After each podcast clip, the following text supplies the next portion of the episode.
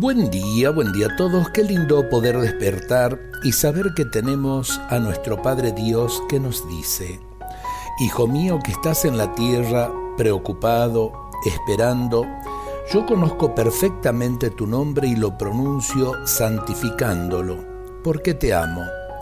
No estás solo sino habitado por mí, y juntos construiremos este reino del cual serás heredero. Me agrada que hagas mi voluntad porque mi voluntad es que sea feliz, ya que mi gloria es que los hombres vivan en alegría y en paz. Cuenta siempre conmigo y tendrás el pan de cada día. No te preocupes, solo te pido que sepas compartirlo con tus hermanos. Yo perdono todas tus ofensas, incluso antes de haberlas cometido. Por eso te pido que hagas tú lo mismo con los que a ti te ofenden. Tómate con fuerza de mi mano para que nunca caigas en la tentación. Yo te libraré de todo mal porque tú eres mi hijo muy querido.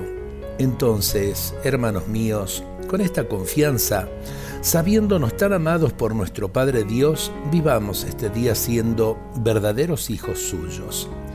Qué lindo propósito porque en realidad, en realidad decirle Padre a Dios es decir que el que tengo al lado, mi prójimo, es mi hermano. ¿Cuántas cosas cambiarían en nuestras familias, en nuestro trabajo, si consideramos esto? En estos tiempos difíciles, ojalá que sepamos descubrir al hermano que tenemos al lado y que nos necesita. Dios nos bendiga a todos en este día.